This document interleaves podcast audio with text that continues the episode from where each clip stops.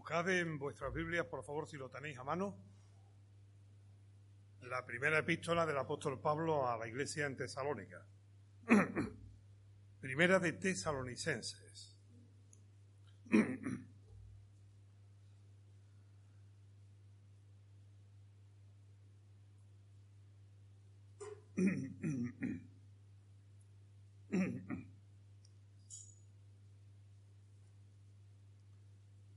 Correspondería ahora,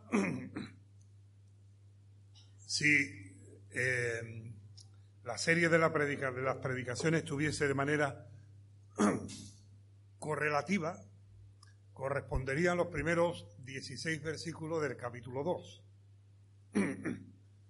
Pero hace semanas eh, los ancianos en la distribución del programa de ministerio pues como no altera el, orden de los factores, no altera aquí el producto, eh, yo no estaba en esa reunión, me alegro de no estar, de no haber estado. El capítulo 2, del 1 al 16, lo va a tratar Francis, creo que es la semana que viene, el domingo próximo, pero a mí me toca este, el capítulo 2, versículo 17 y el capítulo 3 esta semana. Es decir, damos un saltito y nos vamos al capítulo 2, versículo 17. Y ahora explico por qué digo que me alegro no haber estado. Porque yo no he participado en la organización de este programa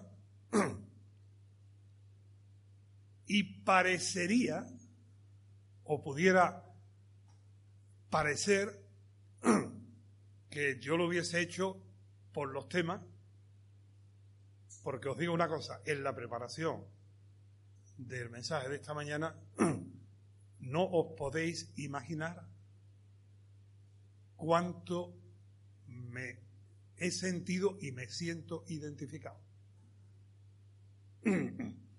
Y repito y lo digo, asegurando, no lo he hecho yo.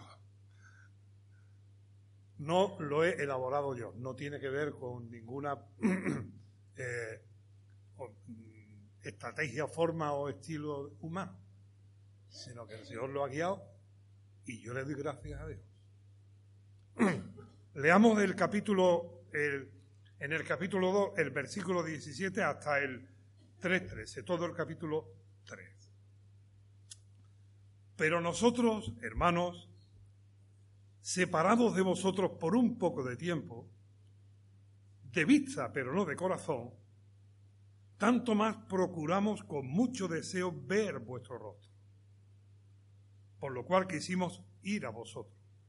Yo, Pablo, ciertamente una y otra vez, pero Satanás nos estorbó, porque ¿Cuál es nuestra esperanza o gozo o corona de que me gloríe? ¿No lo sois vosotros delante de nuestro Señor Jesucristo en su venida?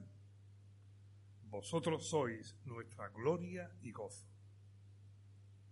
Por lo cual, no pudiendo soportarlo más, acordamos quedarnos solos en Atenas. Y enviamos a Timoteo, nuestro hermano, servidor de Dios y colaborador nuestro en el Evangelio de Cristo, para confirmaros y exhortaros respecto a vuestra fe, a fin, de que, a fin de que nadie se inquiete por estas tribulaciones, porque vosotros mismos sabéis que para esto estamos puestos, porque también estando con vosotros os predecíamos que íbamos a pasar por tribulaciones, como ha acontecido y sabéis. Por lo cual también yo, no pudiendo, no pudiendo soportar más, envié para informarme de vuestra fe, no sea que os hubiese tentado el tentador y nuestro trabajo resultase en vano. Pero cuando Timoteo volvió de vosotros a nosotros y nos dio buenas noticias de vuestra fe y amor, y que siempre nos recordáis con cariño, deseando vernos como también nosotros a vosotros, por ello, hermanos, en medio de toda nuestra necesidad y aflicción, fuimos consolados de vosotros por medio de vuestra fe. Porque ahora vivimos si vosotros estáis firmes en el Señor. Por lo cual, ¿qué acción de gracia podremos dar a Dios por vosotros, por todo el gozo con que nos gozamos a causa de vosotros delante de nuestro Dios? Orando de noche y día y de día, con gran insistencia, para que veamos vuestro rostro y completemos lo que falte a vuestra fe. Mas el mismo Dios y Padre nuestro, y nuestro Señor Jesucristo, dirija nuestros caminos a vosotros. Y el Señor os haga crecer y abundar en amor unos para con otros y para con todos, como también lo hacemos nosotros para con vosotros, para que sean afirmados vuestros corazones, irreprensibles en santidad, delante de Dios nuestro Padre, en la venida de nuestro Señor Jesucristo, con todos sus santos. Señor, y te ruego y te rogamos que tu Espíritu Santo nos ayude a ver la profundidad de tus riquezas en tu palabra. Guíanos en todo, Señor, y obra en nuestro corazón, en nuestra mente y en nuestra voluntad. En el nombre de Jesús. Amén. Dios mediante el domingo próximo, como decía, creo que es Francia, ¿verdad? Nos hablará de cómo, fue la labor ministerio de Pablo allí en Tesalónica, de la manera que él llevó a cabo en un corto pero intenso periodo de tiempo eh, la predicación del Evangelio y el establecimiento de no solamente unos fundamentos en base a la palabra de Dios, sino también eh, un ejemplo y testimonio para que ellos tuviesen esa referencia. Pero ahora Pablo le escribe esta carta a la iglesia en Tesalónica, a los hermanos y hermanas allí, desde Atenas. Pablo en ese periodo de tiempo predica en Tesalónica, surge una oposición y una actitud agresiva de tal manera que ellos tienen que ir, salir de Tesalónica, huir a Berea. y cuando llegan a Berea, el apóstol y su equipo están implicados en la misma labor, en el mismo ministerio. Van a la sinagoga, van a la plaza, predican el Evangelio y los de Tesalónica se enteran que están en Berea y van a Berea para levantar a la gente en contra de ellos, acusándole de que ellos están formando una revolución. De tal manera que los hermanos de Berea, viendo cuál era la situación y el riesgo que Pablo corría, pues deciden enviarlo, casi obligarlo a que vaya a Atenas.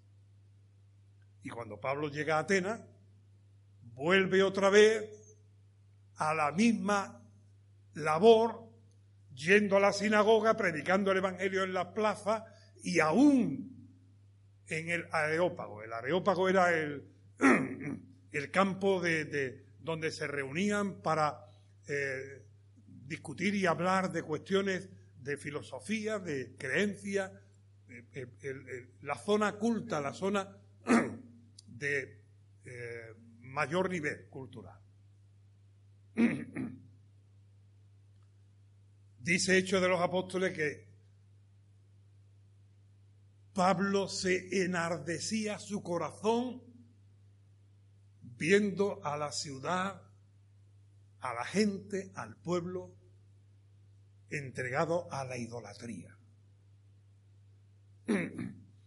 Y su corazón se enardecía, quiere decir que sentía tal dolor, con tal intensidad que le era absolutamente imposible quedarse callado. Él estaba allí no porque formara parte de su plan, sino del plan de Dios. Y él sabía que el plan de Dios es que predicara el Evangelio allí. ¿Os acordáis, no? De que le dice a los atenienses allí en el Areópago, veo que sois muy religiosos, que tenéis aquí un panteón de ídolos y de, de imágenes inclusive hasta tenéis un altar vacío sin ídolo, sin imagen, con un texto que pone al Dios no conocido. Por si acaso el panteón no estuviera completo y hubiese un Dios que yo no conociera, pues le habían dedicado también allí un pequeño altar. Y Pablo, conectando con este detalle, le dice, a ese Dios que vosotros no conocéis, es el que yo os predico. El Dios que hizo los cielos y la tierra, el Dios que es el Todopoderoso, el Dios que no está hecho de una imagen, no está, no, está hecho por manos de hombre, que no tiene su origen en, el, en la imaginación del ser humano, ni en el arte, ni siquiera en la tradición, ni en la cultura del pueblo. Es el Dios único, el que hizo los cielos y la tierra. Y habla de Cristo y de la resurrección de Cristo. Y cuando habla de la resurrección de Cristo, algunos reaccionan y diciendo, bueno, en otra ocasión te escucharemos.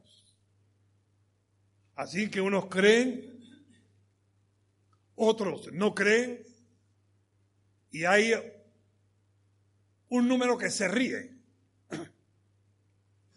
que ridiculiza el mensaje del Evangelio. Porque en la imaginación del ser humano, está la capacidad de inventarse los dioses. Pero en la imaginación del ser humano es imposible que haya otra vida después de esta. Porque el ser humano sin Cristo está sujeto a todo lo que hay debajo del sol, pero no puede conocer lo que hay por encima. ¿Quién subió al cielo? Nadie el que descendió del cielo, como hemos leído en Filipenses capítulo 2, el Dios que hizo los cielos, la tierra y el mar, pero que tomó forma de hombre, Él nos ha dado a conocer todas estas cosas. Porque sabéis, como veíamos el lunes en el estudio de Eclesiastes, debajo del sol todo es vanidad de vanidades. Y andar en las vanidades es como intentar correr detrás del viento para agarrarlo. Y desde allí, desde Atenas, vamos ahora al momento de la carta, Pablo le escribe a la iglesia en Tesalónica. Y en este pasaje hay tres puntos que yo quiero subrayar y que los marco por si alguno lo quiere apuntar o lo quiere retener en su mente. Tres cosas que Pablo entiende que la iglesia en Tesalónica tiene que conocer y debe establecer como fundamentales. Número uno, o punto A, todos somos necesarios, ninguno es imprescindible. Número dos, o punto B. La iglesia de Dios depende de Dios. Él es el que la establece, Él es el que la redime, Él es el que la guarda, Él es el que la edifica. Jesús lo dijo, edificaré mi iglesia, dijo Él, porque la iglesia no es de ningún hombre, la iglesia de Dios es solamente de Dios y depende de Dios. Y punto número tres, o fe, sí, a veces, punto C, es el hecho de que la iglesia dependa de Dios no nos libra a nosotros de las responsabilidades de preocuparnos, ayudarnos y edificarnos los unos a los otros. De manera que nadie se engañe diciendo, bueno, como la iglesia de Dios y Él la edifica, pues que lo haga. Porque a Dios le ha placido ponernos, incorporarnos, invitarnos en la edificación de su, de su iglesia para gloria suya y también privilegio y bendición nuestro. Repito, todos somos necesarios, ninguno es indispensable. La iglesia depende solamente de Dios, pero Dios espera que nosotros cumplamos nuestra parte. Así que, dicho esto, no sé si podemos eh, ya entrar en, en el desarrollo de estos puntos.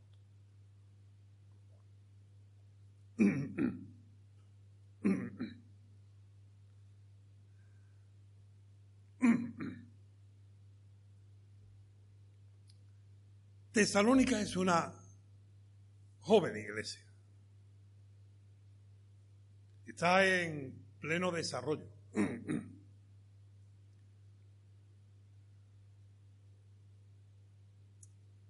Cuando esto es así,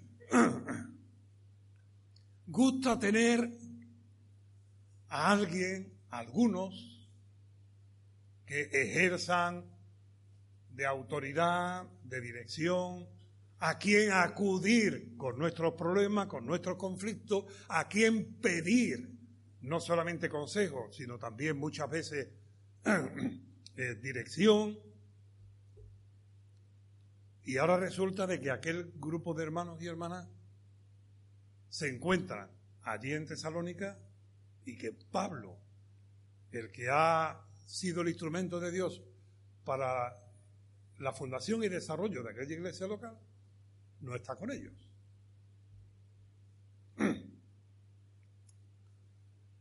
Y está el riesgo de ese sentimiento de orfandad. Ay, ahora estamos como huerfanitos. ¿Y qué vamos a hacer? ¿Y qué pasará? ¿Y quién nos arreglará las cuestiones?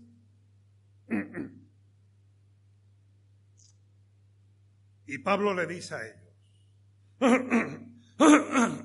mirad hermanos,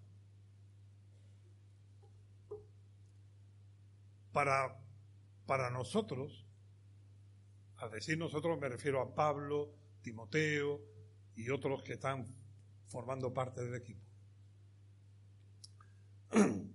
Lo importante no es estar ahí con vosotros. Para nosotros lo importante es que vosotros estéis firmes en la fe. Porque eso es lo importante. capítulo 2, versículo, perdón, capítulo 3, versículo 8. Porque ahora vivimos si vosotros estáis firmes en el Señor. no os apoyéis, no os establezcáis no os descarguéis sobre hombre alguno, que vuestra firmeza, que vuestra seguridad, que vuestra confianza, que vuestra perspectiva, que, vuestro, que vuestra esperanza esté firme, pero en el Señor. Porque los hombres todos pasamos como pasaron los apóstoles y pasaron los padres de la iglesia y pasaron tantos y tantos. Comentaba antes con una hermana, ayer leí una reseña de don Santos García Rituerto, eh, nacido en un pueblo de Ávila, no recuerdo ahora mismo el, el nombre del pueblo, y él estuvo aquí muchos años en su labor en la iglesia local. y era admirado, respetado, considerado. Un detalle nada más. El primer bautismo que yo celebré, finales de 1978 en Utrera, él predicó. Don Santos García Rituerto. Ahora, ahora tendría ciento y algo de años, poco pero hace ya muchos años que no está con nosotros. Y la obra de Dios continúa. Y así uno y otro y otro y otro en la historia y la obra de Dios continúa. Lo importante no es quienes están allí, sino lo importante es que los que están estén firmes en el Señor. Una vez escuché decir a un pastor, es que si yo me voy, esto se hunde.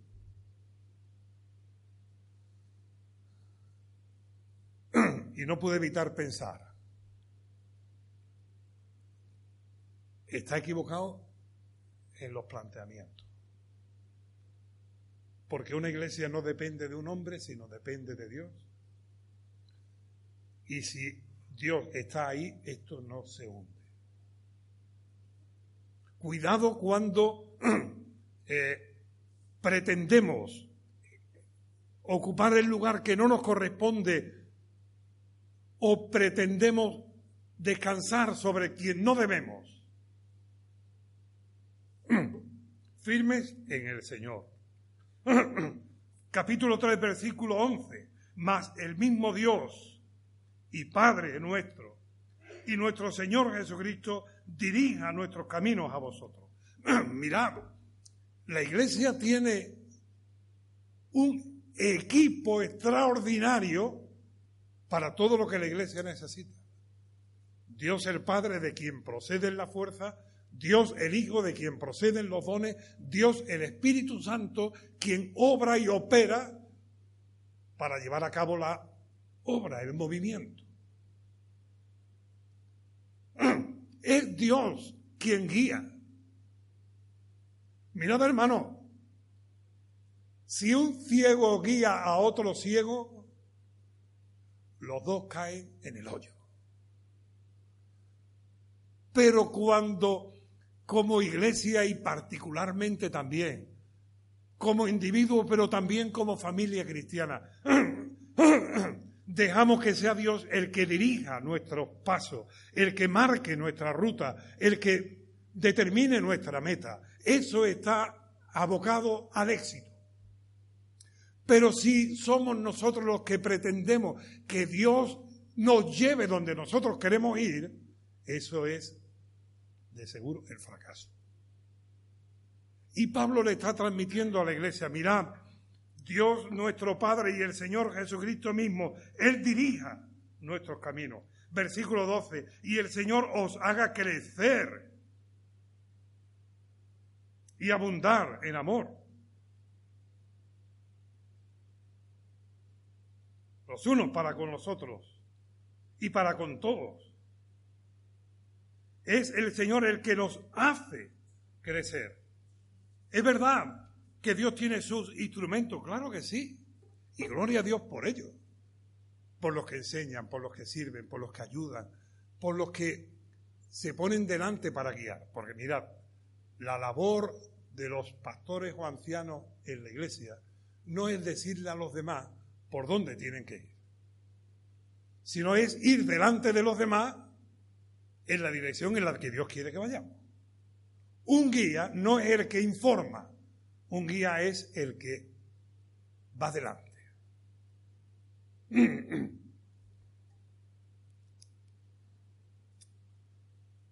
Pablo es un instrumento en las manos de Dios. Ha sido durante un tiempo en Tesalónica y ahora, después de pasar por Berea, está en Atenas. Y gloria a Dios por sus instrumentos. Pero la iglesia no depende de, hombres, ni de un hombre. Dios en su magnífico taller de trabajo, permitidme que use esta ilustración, en su magnífico taller de trabajo tiene una variedad y cantidad de herramientas útiles y limpias para hacer su obra. Y la iglesia necesita de todos y cada uno de esos instrumentos.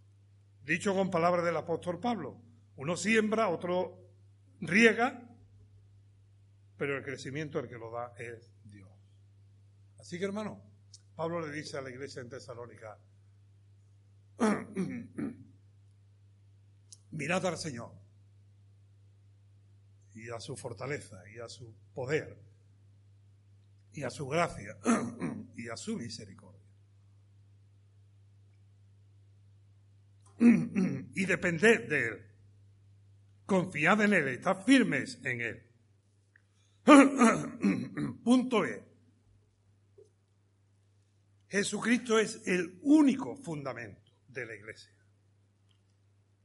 No es solamente que la iglesia tenga que depender de Dios en el desarrollo, crecimiento y ministerio, sino que Jesucristo es el único fundamento de la iglesia. Pablo lo que hace es que pone el fundamento, pero no es el fundamento.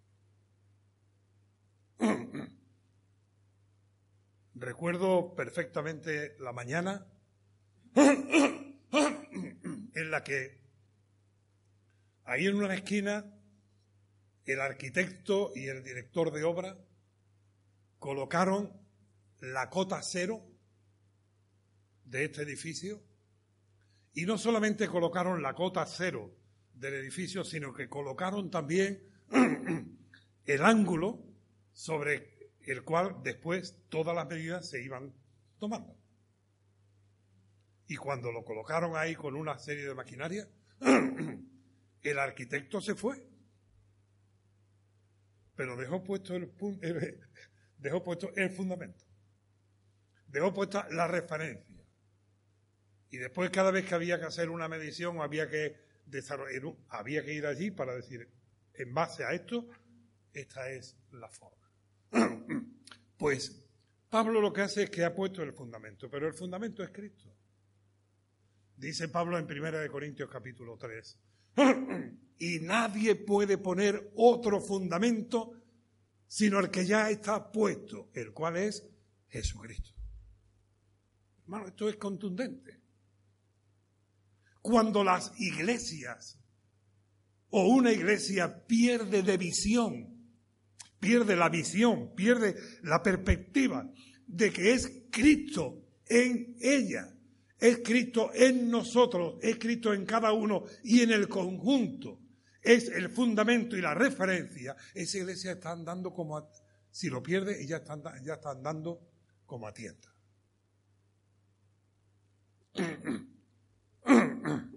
Acompañadme, por favor, porque creo que Primera de Pedro capítulo 1, un poquito más adelante de donde estamos,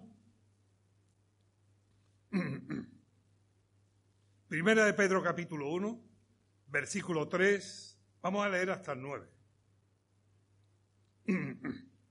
Bendito el Dios y Padre de nuestro Señor Jesucristo, que según su grande misericordia nos hizo renacer para una esperanza viva por la resurrección de Jesucristo de los muertos, para una herencia incorruptible, incontaminada e inmarcesible, reservada en los cielos para vosotros, que sois guardados por el poder de Dios mediante la fe para alcanzar la salvación que está preparada para ser manifestada en el tiempo posterior. En lo cual os alegráis, aunque, aunque ahora por un poco de tiempo, si es necesario, tengáis que ser afligidos en diversas pruebas, para que sometida a prueba vuestra fe, mucho más preciosa que el oro, el cual, aunque perecedero, se prueba con fuego, sea hallada en alabanza, gloria y honra cuando sea manifestado Jesucristo a quien amáis sin haberle visto, en quien creyendo, aunque ahora no lo veáis, os alegráis con gozo inefable, obteniendo el fin de vuestra fe, que es la salvación de vuestras almas. Mirad, este es un pasaje que dice muy claramente que Cristo es el fundamento, que Cristo es la referencia. Capítulo 2, versículo 6. Bueno, vamos a leer el 4. Acercándoos a Él, a Cristo, piedra viva, desechada ciertamente por los hombres, más para Dios escogida y preciosa. Vosotros también, como piedras vivas, sed edificados como casa espiritual y sacerdocio santo para ofrecer sacrificios espirituales aceptables a Dios por medio de Jesucristo. Por lo cual, también contiene la Escritura. He aquí pongo en Sion la principal piedra del ángulo escogida y preciosa. El que en él creyere, el que creyere en él no será avergonzado.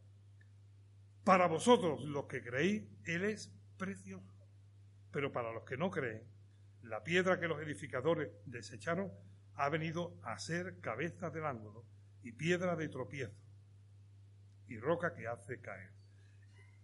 Cristo es la piedra, el fundamento sobre la que la iglesia de Dios está establecida y está desarrollándose. Cristo es el único fundamento. Hermano, Él te buscó. Yo no lo busqué a Él, Él me buscó a mí. Él me llamó. Yo no lo llamé a Él, Él me llamó a mí. Él me encontró. Él me limpió. Él me salvó. Si tú estás en Cristo, estás porque Él ha hecho la obra. Y Él es el que guarda a los suyos. Padre, a los que del mundo me diste, yo los he guardado. Y ninguno se ha perdido, sino el hijo de perdición y para que la escritura se cumpliese. Padre amado, quiero que donde yo estoy, ellos estén también. Para que vean mi gloria. Gloria que tuve contigo antes que el mundo fuese.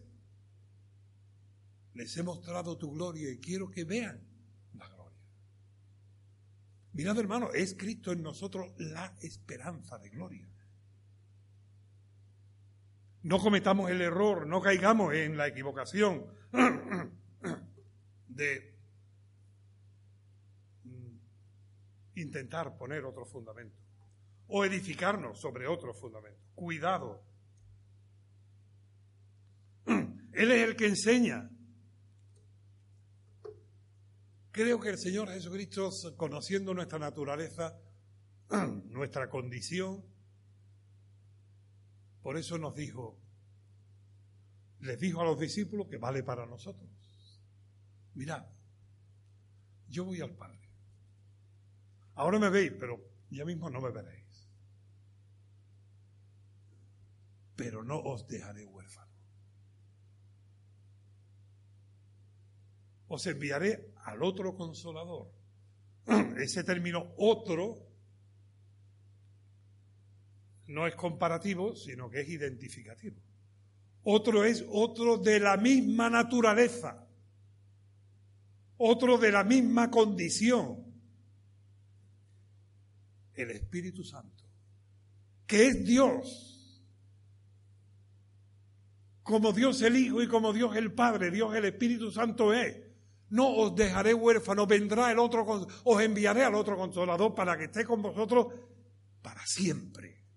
Así que no hay lugar para ese sentimiento de orfandad, porque en cada creyente, en cada redimido por la sangre de Cristo, en cada nacido de nuevo, en cada hijo de Dios, mora el Espíritu Santo y está con nosotros y en nosotros para ayudarnos, socorrernos, fortalecernos, guiarnos, enseñarnos. Y no dependemos, aunque necesitamos a otros, hermanos nuestros, de nuestra misma condición, de nuestra misma realidad. No dependemos de los hermanos de la misma condición, sino que dependemos del Espíritu Santo que es Dios. Así que sea por la causa que sea, nunca el creyente tiene que sentirse solo porque nunca está solo.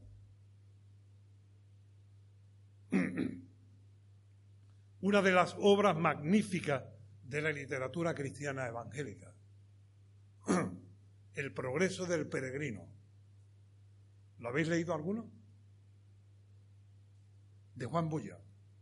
No sé cómo se dice en inglés, pero está escrito así. Juan Bulla, como Chesquepeare.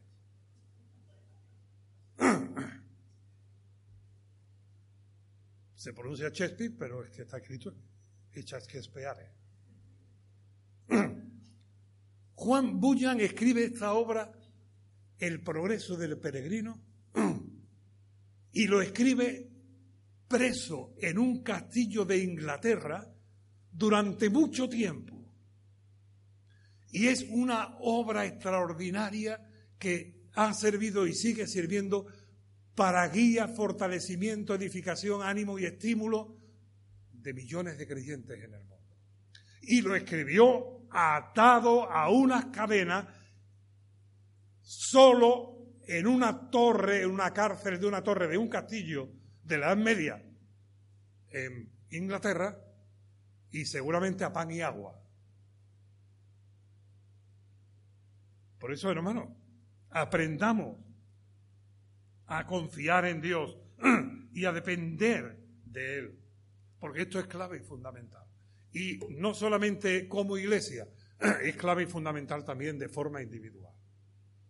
Hermano, la comunión es preciosa, es buena, edifica, fortalece, consuela. Debemos buscarla y practicarla. Debemos anhelarla. Como Pablo escribe aquí a los de Tesalónica, deseo estar ahí. Pero mirad, si no estoy, y sé que vosotros estáis firmes en el Señor, gloria a Dios. Por lo tanto, en tu situación, en tu necesidad, en tu conflicto, en tu lucha, en tu batalla, en tu enfermedad, en tu dolor, en tu soledad, en tu lágrima. Cristo está contigo. El Espíritu Santo está en ti. Y si nadie te llama, Dios te escucha. Y si sientes que nadie piensa en ti, Él dice, nunca me olvidaré de ti. ¿Se olvidará la mujer de a quien dio a luz? Pues aunque se olvidare, yo nunca me olvidaré de ti, dice Dios.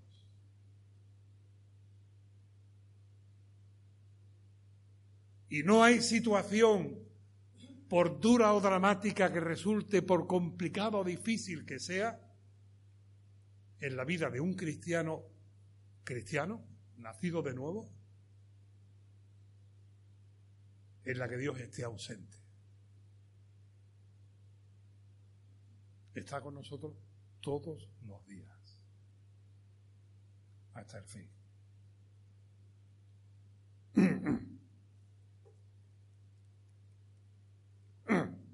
Y el punto tercero, oye, qué bien, hoy vamos a terminar un poco antes, ¿eh? Por si hace, alguien hace lenteja, le dará tiempo a hacerlo. Así que olvídate ahora de pensar en la comida, no pienses ahora en, en la comida después, déjalo. Vamos ahora a esto, al punto tercero. Y esta gloriosa verdad, las dos que hemos estado viendo, no quitan el peso de la preocupación de los unos por los otros, no nos exime de ayudarnos, consolarnos, fortalecernos, soportarnos los unos a los otros. Vamos al texto, 2.17. Pero nosotros, hermanos, pero nosotros, hermanos, separados de vosotros por un poco de tiempo de vista, pero no de corazón, tanto más procuramos con mucho deseo ver vuestro rostro. Separado de vosotros de vista, pero no de corazón. Dicen que no hay peor soledad que la de sentirse solo en medio de un grupo. La de sentirse ausente en medio de un hogar, en una casa.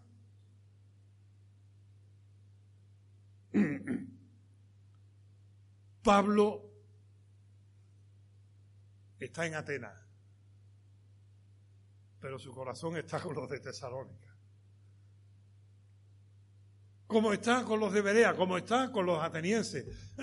y se enardecía nuestro espíritu, pero eso no le impedía acordarse en amor de los hermanos de Tesalónica. Y procuraba, se esforzaba para ver si Dios le guiaba para estar con ellos. Pero Dios no siempre hace nuestros planes. Pero él siente que el amor le impele a procurar estar con los hermanos allí también. Procuramos con mucho deseo. Eso dice el texto, ¿verdad? Tanto más procuramos con mucho deseo.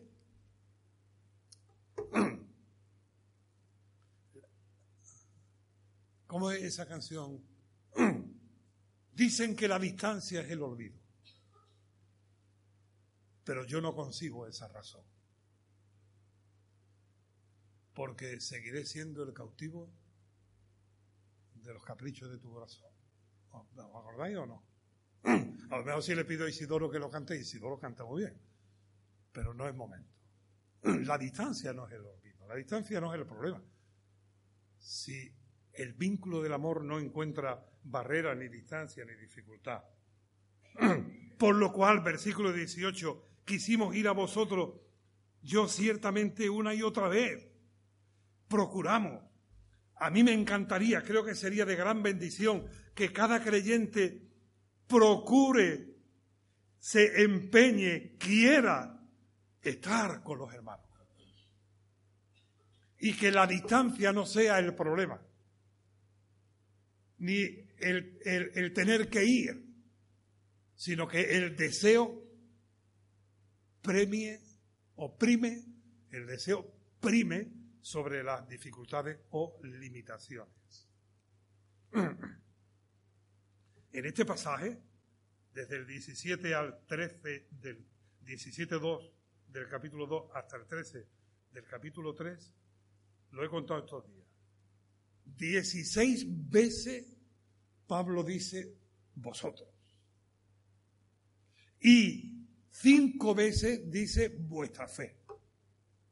Está, esto está preñado de un sentimiento de preocupación de un sentimiento de interés, de una disposición de preocuparse por vosotros. Hermano, por favor,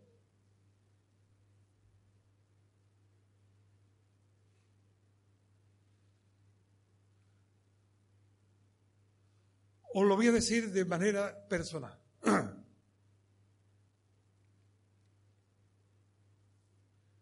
Más que vuestra ayuda, necesito vuestras oraciones.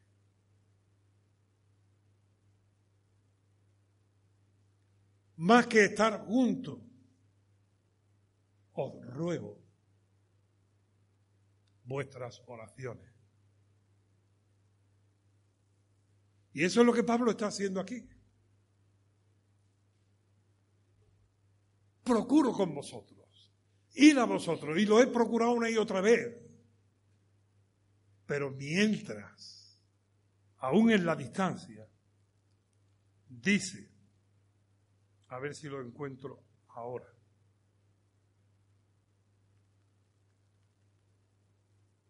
Versículo 10 del capítulo 3. Orando de noche y de día con gran insistencia ¿Sabes que lo que no podemos hacer con nuestras manos se puede hacer con nuestras oraciones?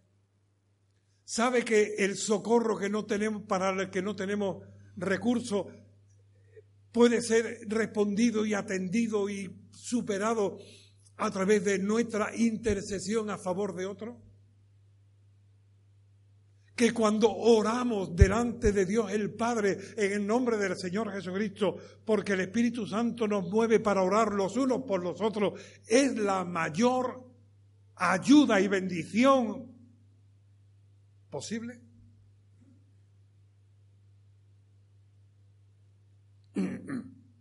Esto no está limitado a los medios de ahora de comunicación.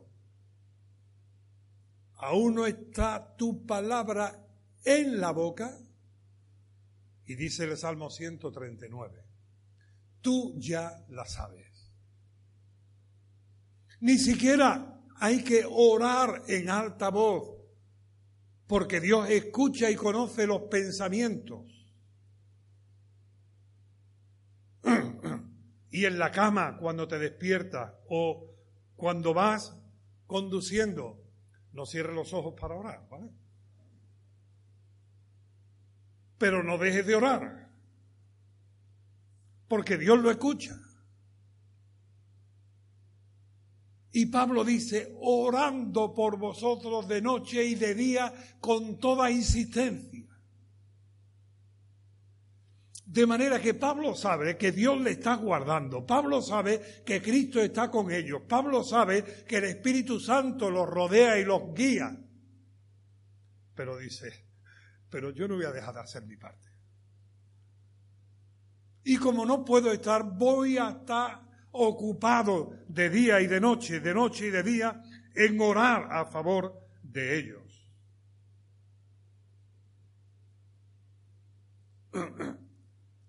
Versículo 1 del capítulo 3. Por lo cual, no pudiendo soportarlo más, acordamos quedarnos solos en Atenas y enviamos a Timoteo, nuestro hermano, servidor de Dios y colaborador nuestro en el Evangelio de Cristo, para confirmaros y exhortaros respecto a vuestra fe. Ora, pero labora. Eso decía Lutero, ¿eh? Ora, elabora. Ora y obra. No ora y ahora ya se queda tranquilo. Él no puede ir, pero envía a Timoteo. Si hay alguna manera de poner recursos para, para hacer extensivo el amor, hazlo. Y Pablo envía a Timoteo. Y Timoteo llega y los ve y regresa y le dice, Pablo, están firmes. Y si tú y nosotros queremos deseamos verle, ellos también desean vernos a nosotros. Y te mandan con palabras de consuelo y de ánimo. Y Pablo dice, ay, qué consuelo nos trajo de vuestra parte, Timoteo, cuando vino y nos trajo las noticias de cómo estáis y cómo nos recordáis. Ay, hermano, que esto no tiene que ver con que todo va bien, esto tiene que ver con que por encima de las dificultades, las pruebas y, las limitaciones, Dios está haciendo su obra. Y gloria a Dios. Y gloria a Dios. Voy a acelerar.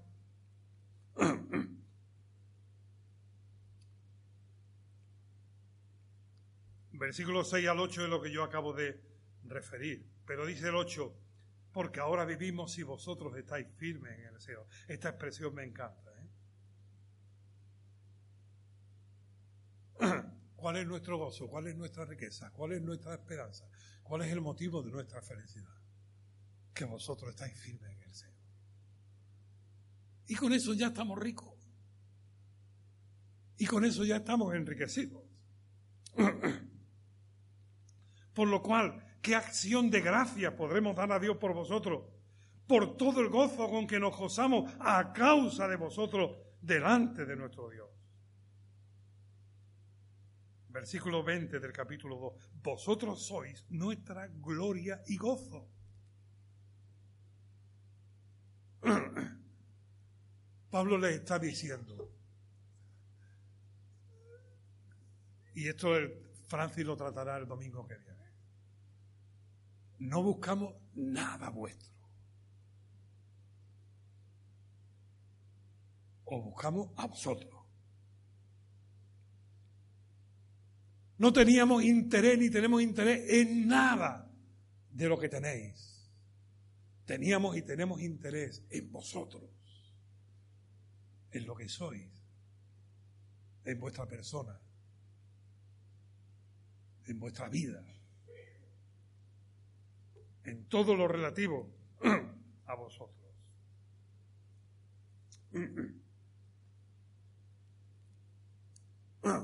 Voy a terminar. ¿De dónde aprendió Pablo esto? Esto lo aprendió del mismo Señor Jesucristo.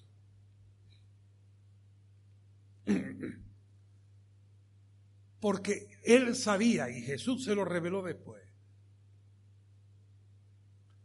Por ejemplo, Jesús envía a sus discípulos a predicar el Evangelio. Y les dice, no os proveáis de nada para el camino.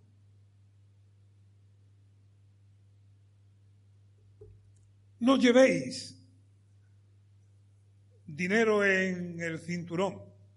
Sabéis que guardaban ahí eh, las, monedas, No os preocupéis de llevar un, un juego de sandalia de repuesto. Donde entre ellos den de comer de lo que os den comer. Y los mandó. Y él no fue con ellos. Y él no fue con ellos. Se quedó allí, no cómodamente. Cuando volvieron y dijeron, Señor, dice, yo vi a Satanás caer del cielo como un rayo. Pero él estaba orando. Él quería que sus discípulos experimentaran y aprendieran y quiere que nosotros también experimentemos y aprendamos a confiar en las cosas que no se ven, en lo que no se ve, a sentir la presencia del invisible, a disfrutar de la comunión del que no ocupa una silla.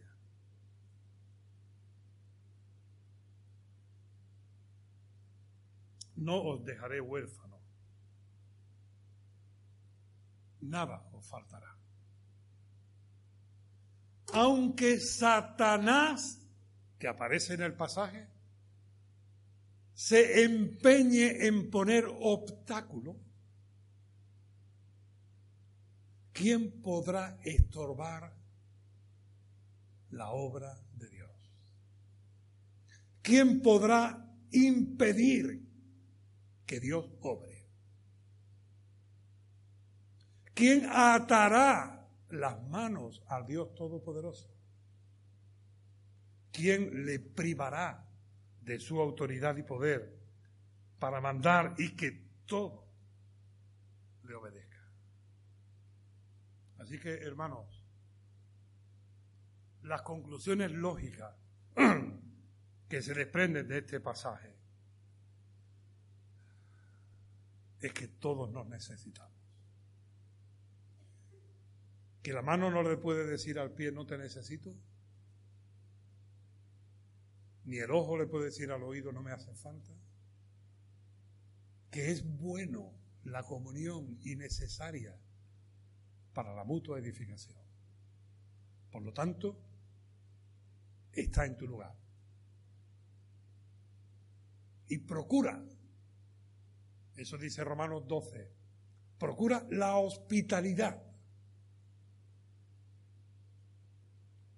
Abre no solamente el corazón, abre también las puertas del hogar. Nos necesitamos unos a los otros. Pero el único imprescindible es el Señor. De Él es de quien tenemos que, que depender. En sus manos estamos.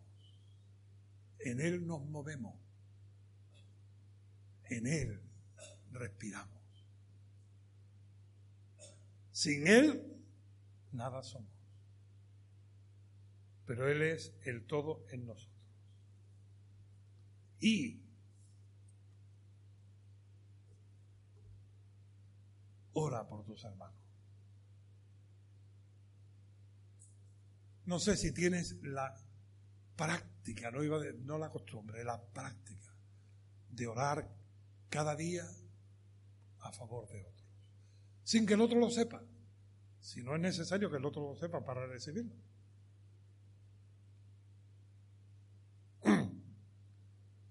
Preocúpate por nosotros. Si además de orar le puedes dar una llamada, pues gloria a Dios.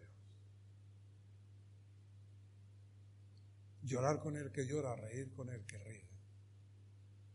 Porque ni un vaso de agua se queda sin recompensa si lo damos en el nombre del Señor a los hijos de Dios. Señor, levantamos nuestro corazón y nuestra voz para decirte gracias, porque estás con nosotros. Gracias, porque eres fiel. Señor, y ayúdanos a depender de ti y amar a los hermanos como tú nos amas. Despiértanos a una vida que sigue tus pisadas. Señor, haznos seguidores tuyos, porque hacemos lo que a ti te agrada. Y te doy gracias por cada uno de mis hermanos y hermanas y por tu obra en este lugar y en Alcosa y donde tú quieras. Y gracias también ya, aunque todavía no está, pero esperamos en ti, por un pueblo también allí en la Sierra Norte, en el Pedroso, donde sea. Señor, sigue tú edificando tu iglesia y fortaleciéndola. En el nombre de Jesús.